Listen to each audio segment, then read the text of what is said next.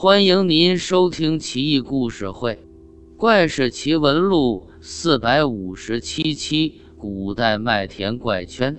唐朝末年，农民起义风起云涌。王朝王审知兄弟起初参加王旭的义军，攻入福建。王旭残忍嗜杀，激起兵变，进而被杀。起义军拥戴王朝为统帅。随后，起义军接受朝廷招安。唐僖宗光启初年，王审知被封为泉州刺史。泉州城北几十里外有处地方，名叫桃林，清幽雅致，乃是一绝佳去处。一天夜里，附近村民感到地动山摇，地下传来巨响。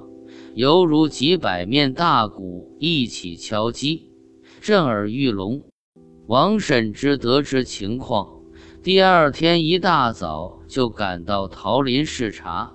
当时庄稼正当茂盛时节，可桃林附近的庄稼却都不见踪迹。王审知觉得奇怪，附近百姓也嘀嘀咕咕，人人自危。王审知不信邪。命令军士挖掘庄稼地，田地一翻开，大家都傻眼了，庄稼居然都河碎冲下，禾架在地下倒长。是年，王审知攻克晋安郡，尽得福建之地，被后梁封为闽王，开始割据统治。王审知的闽政权也就成了五代十国中的十国之一。盘踞东南一隅之地，长达六十年之久。到了其子王延义在位时，桃林地下再度发出震天鼓声。当时庄稼收割在即，第二天，附近庄稼再度河水冲下，禾架在地下倒长，多多怪事居然二度出现，令人疑惑不解。是年。